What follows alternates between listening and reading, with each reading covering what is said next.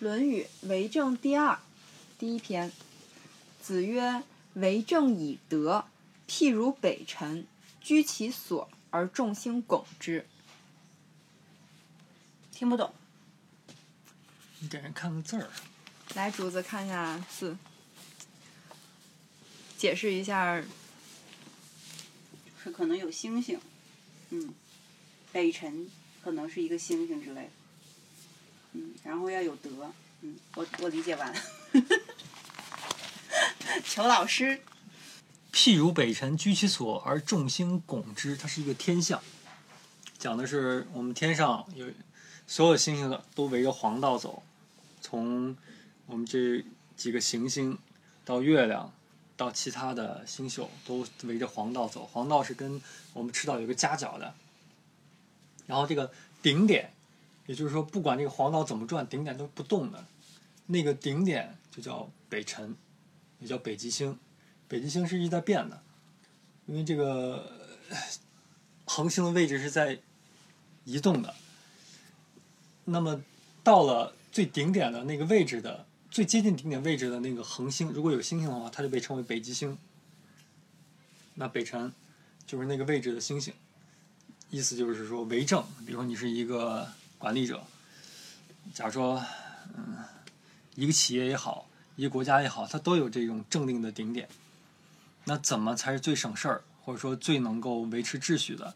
就是你要把自己放在那个位置。你只要在那个位置，那其他的都不用做，或者说不折腾，那其他的星星就会围着你去转。这是他描述的一个星象。然后怎么才能做到那个位置？那这其实是。按说，从一个执政来执政者来讲的话，大家都想去的位置，那位置，你看他啥也不用干，就在那待坐着就够了，其他的就是各司其位。那他在那有什么用呢？他维持了整片天空的秩序，所有人都围着他转。假如说那些围着他转的星星是有自己的思想的话。那得有个核心价值观吧。德。哦。德就是这一句话的核心，就怎么能够到那个位置，你就得要靠德。哦，我明白了，也就是说，你要到那个位置，你没有德，你是没有办法形成这个东西的。嗯。嗯。好的。那可以展开来讲讲德吗？什么才算有德？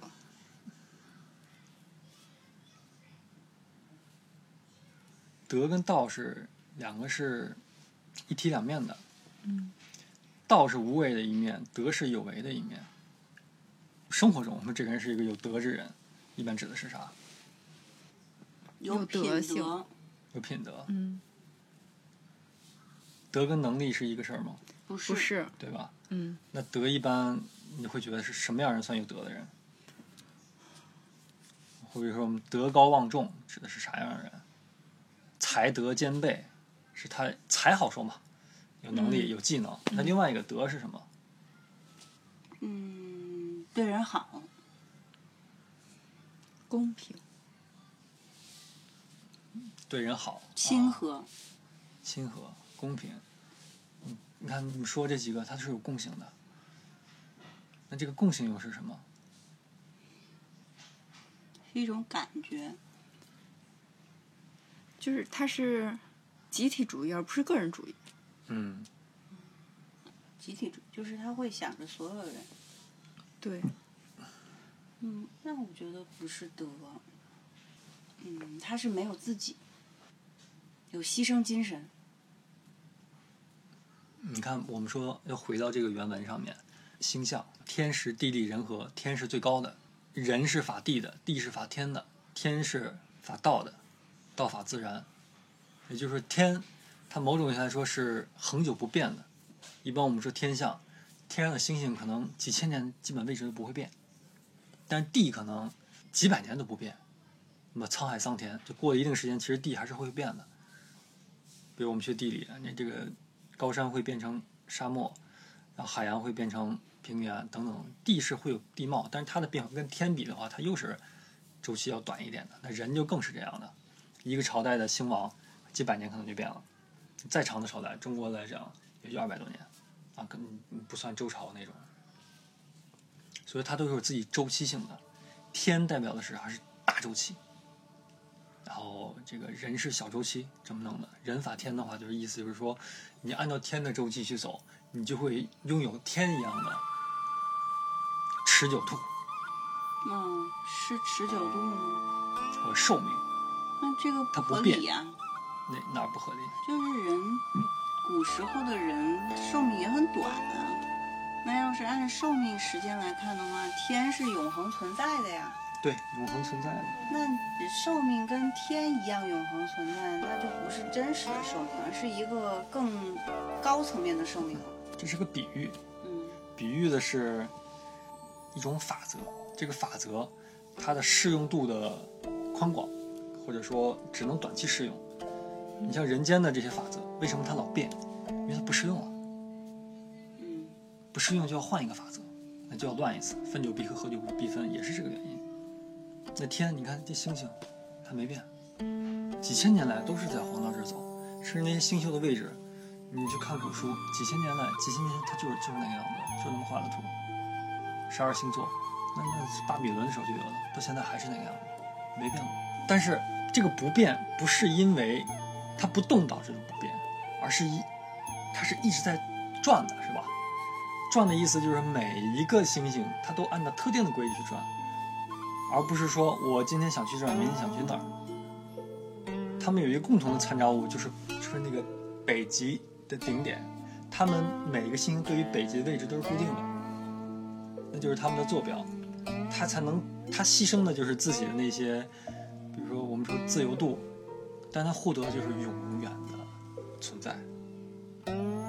那假如说他们有自己的意志啊，今天我天平座主星我想往旁边去一点，然后那个星星想往往下去一点，这星星可能就会撞，因为轨道嘛，它都有自己的位置，撞了以后，那就就会有新的星星出来，就会有新的秩序、新的星座出来，他们永远都不会撞，也不是永远，就是在人的寿命基础之上，所谓的偏永恒一点的时间尺度之内，都是因为他们有秩序，而这个秩序是依赖于一个不变的东西，就是一个永远不变的坐标，那个坐标就是北辰的作用所在。北辰它不动不变，本身就是给所有在变的东西一个参照物。他们只要盯紧这个不变的东西，你的动所有都是跟它做参照的话，你就可以保证。因为比如说你是你是一颗星星，但是你这颗星星你根本看不到你对面星星在哪，但你只要保证你盯好，所有人都能看到北极，但你却看不到对方的时候，你怎么保证不跟别人撞？那你只需要盯北极就可以了。理解那个秩序吗？理解了，但是嗯你还是没有顶点的讲明白德是什么。这德就是标杆。对，德就是北极这个位置是怎么定出来的？它是基于整体去定出来的，它看到的是整体的秩序。那它要做的就是说，让整体的秩序能够平衡、循环起来，然后他去在那个秩序的顶点去待着，保证这个秩序不要偏移。只要这个秩序不偏，他永远什么都不用做。当秩序一有偏的时候，他的义的一面就要出来。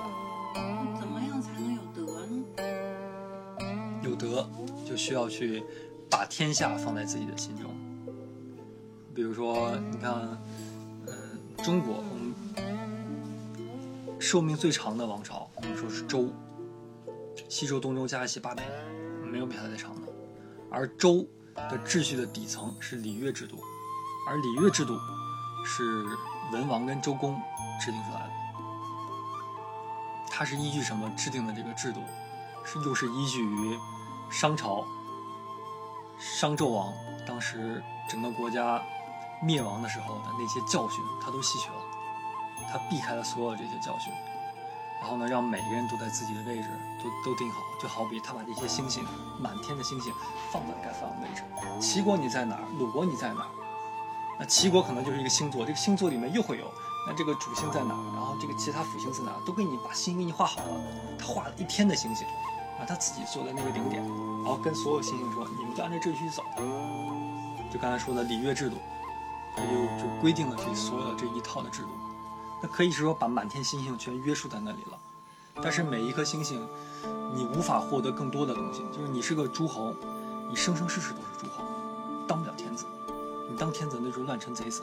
但是，你却可以生生世世当诸侯。大夫也是一样的，你做不了诸侯，你只能做大夫。大夫跟诸侯的区别就是，诸侯就是一国之主，那大夫就是一城之主。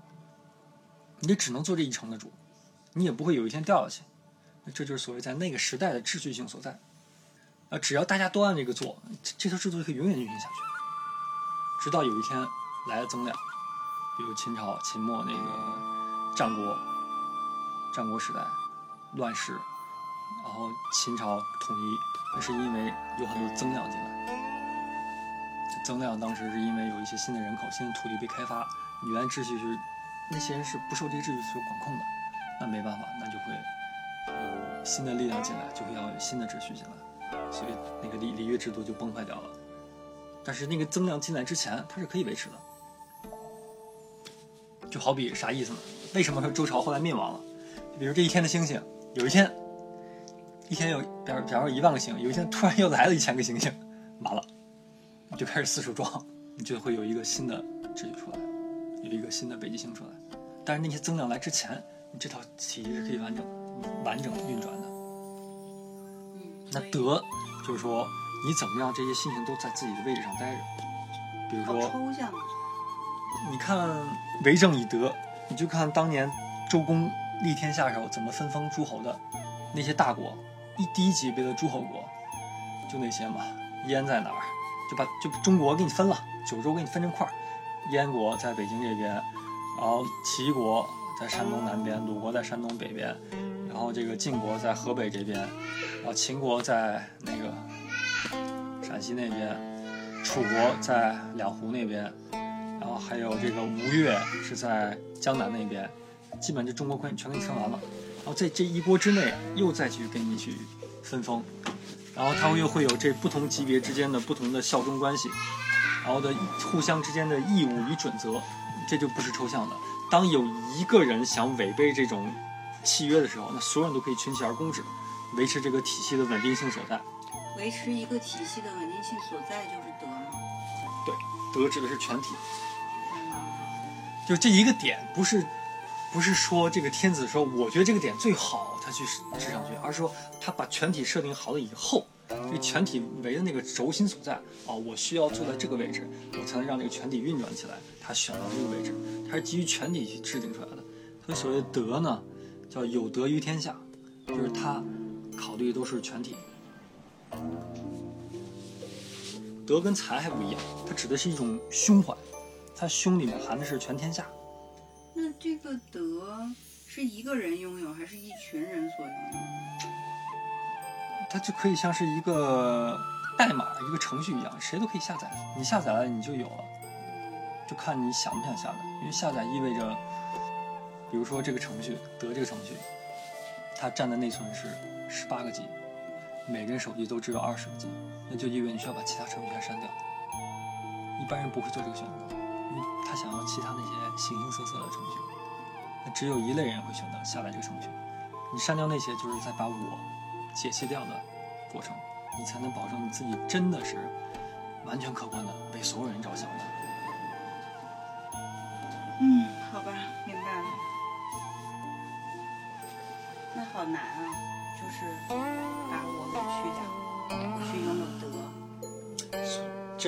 难，所以你看，全天下，整个天上，数不尽的星星，只有一颗北极星。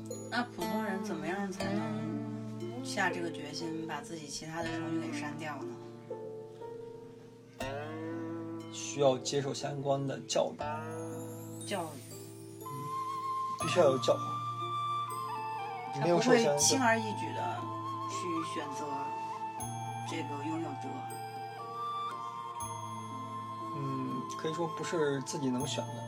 你生在什么样的家庭，你接触什么样的人，然后你先接触什么样的教育，后接触什么样的教育，然后你会对哪种人生更向往？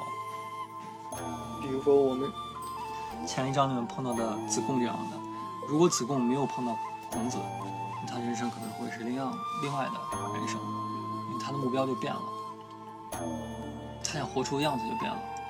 比如现在这时代，我们很很强调梦想，因为梦想就是一个某种意义上来说是一个虚无缥缈的，我们认为它不可能达到，我们才会说它是梦想。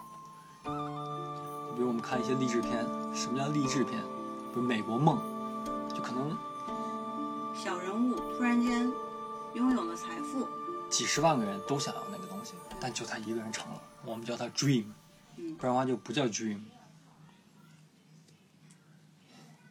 梦本身就是一种有点偏不契合实际的东西，但是又可以变成实际。所谓的不契合实际，意味着他需要付出的太多了。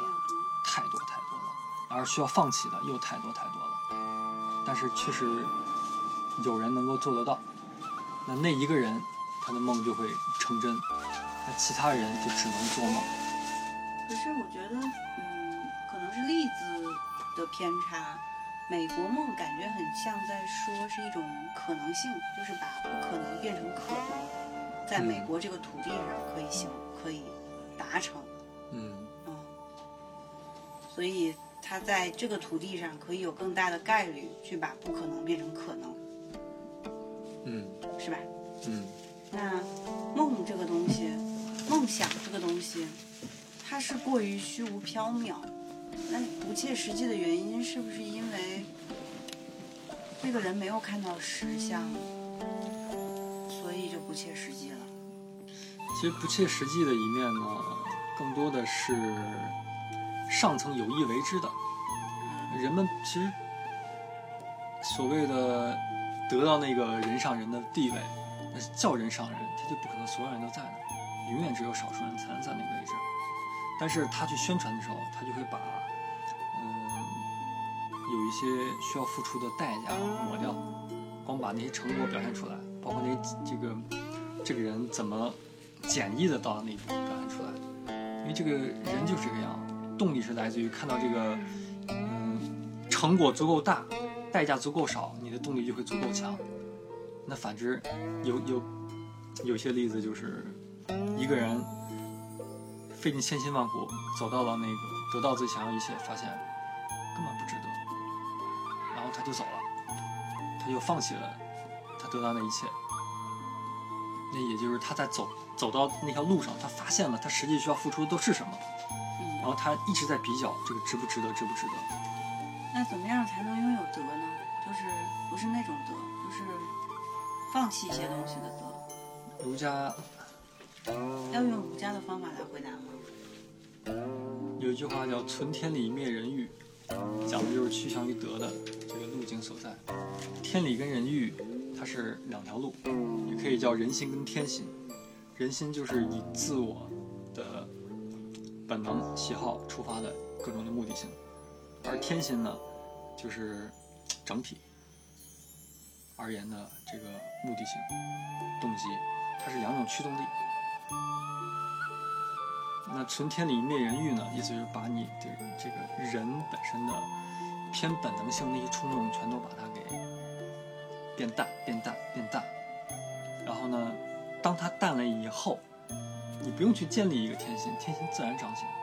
人的天心是底层，人心、人欲是在天心的基础上，或者是在那个道跟德基础上建立出来的。所谓的我们的妄心，或者说人心的一面。当人心干净了以后，你做的每一件事情，它都是德，这是儒家的说法。都是一样的。比如说佛家说的空性，那空性是一切的底层，在空性的基础之上再去建立的，嗯，所谓的世间的法则。那或者说这个在这个世间法则之上再去建立一所谓的忘我，忘我意思是假的、颠倒的。就是就像那你把蛇把把绳子看成蛇，这叫忘我；而你把绳看成绳，把蛇看成蛇，那还算是一个呃真偏真一点的。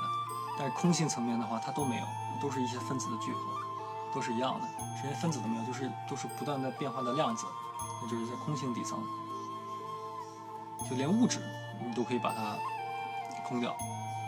本来物质就是空的，以这种呃价值观去看待这一切的时候，而且他是无时无刻以这种价值观去看待这一切的时候，你对这些蛇和绳之间的执着就没有那么深。其实佛家我比较理解，就是儒家我现在有点不太理解。儒家更多他会偏入世一点，他强调是秩序性的一面，他不会那么强调空性的那一面。对，因为空性很难解释，然后它的就是你不可言说的那一面更多一些，然然后感受更容易去感受。但是儒家我觉得规则好像多一些，然后他是想通过规则去给人设定一些规范，然后往那个规范上去靠，从而让这个社会的整体素质偏高。我不知道这么理解是不是对的，但是但是其实他没有那个核心的目标。就比如说，儒家是不是说它的核心目标是你只是往上走，但是它没有一个最终的终极的呃东西在那儿？比如说，嗯，比如说佛教，我们就会说它的终极目标是解脱，是摆脱离轮回。那这个目标看上去比较终极，但是。儒家他如果一直有一个标杆，有一个德，有一个孔子在那儿，那我只要做到一个孔子就行了。那感觉还是一个这种更实在的目标。嗯，偏实在一点，其实都实在，只是这个实在它是取决于个人的经历的。嗯，你看，比如空性啊，这种出轮回啊，如果一个人他自己。的定力到那个份儿上，他会觉得这也是实在的，这是跟就是内心的修正是有关的。孔子这一套东西，你自己去当官去，你你去一层一层的作为公司的管理者，然后作为一个城市的管理者再往上走，你会发现这个这个部分的实在性，因为这管理它实在，你要去运转这些这一方的地方的人物，它没有那么简单。但他们其实也是相通的，就是在一些道理上和一些操作手法上，就是当你理解到一些内容的时候，他们可能是类似的，但是又不是完全一样。越靠底层，它是越相通；越靠上层，越不同。就像你看这屋子里这些东西，我们看它是不同的物物品，有不同的功能。哎，你往下去，往底层去跑。往分子层面，往原子层面，越往下，它们越一样。碳水化合物，碳、氢、氧，就这些东西。往分子层面，它有不同的结构。你再往下，原子再往下跑，啊，质子、电子、中子层面，那它是更一样，就这点东西。因为原子它都，碳跟氧又是一样的，就是底层它都是通的。人文也是如此。刚才说是物质界。更多的呢，是告诉为政者不要瞎折腾，不要瞎折腾。对，就是你只要有德就好了，其他的事儿你折腾没用。有时候吧，有权的人吧，他会太想去有有所作为，懂了，他就会跑到别的点去，太多创做别的点想要去做的。事情。因为当你啥也不干的时候，别人就会说你啥也不干，你知道吗？嗯但是因为你啥也不干，这个啥也干还还真还不是真的啥也不干，而是当一切正常的时候，你不需要做什么不能为了干而干呀。就这样，你不能为了干而干。嗯就他是中庸，讲的就是中道。中道意思是当一切正常的时候，你不能瞎折腾；但当一一一一旦发现异常的时候，你要马上的行动，嗯然后去纠正那些出现问题的地方。这就是这个顶点他需要做的事情，包括比如天子他需要做的事情。德就是看的是整体，他看的是整体的秩序是否能够延续下去。所以古人对于这个玩意儿，他们能理解吗？我怎么觉得我们理解起来都好难啊？我们都还是老百姓。到那个位置他就能理解。不居其位，很多时候都是隔层纱的，嗯，是。隔太远看不清楚。看现在我们一说德，就是觉得德是一个特别虚的东西。比方说德，嗯，《道德经》是一直在讲德的。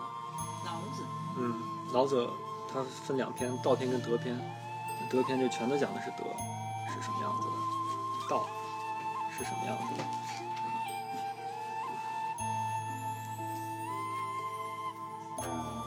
其实它更多的都是跟无为相关的，也就是儒家呢，其实它更多强调的是，嗯，仁义。《论语》它基本它强调最多的是仁，然后孟子它强调更多的是义。这是跟时代性是相关的，但仁义礼智信，它跟道跟德比，它就偏有为了。有为的就是这些刻意的施为，对你总得做点什么。对你得做点什么，所以德就会偏的你无法去描述，但是它是个底层，意思就是你以一个德的一个无我的底层去做这些仁义礼智信的事情，它都会变成真正的仁义礼智信，以无我。去施为，它都叫无为，是以以无我而为，以我去为，那都是有为。明白。从相上的话，你看不出区别的，你无为跟有为人该每天该做的那些事情，它都是一样的。但是他们内心的发心是不一样的。对。比如这两种人，他都可以去奖励一个人或惩罚一个人。你不能说不惩罚人，他就是对；不能说不惩罚人就是无为，惩罚人就是有为，那是事项上来说的。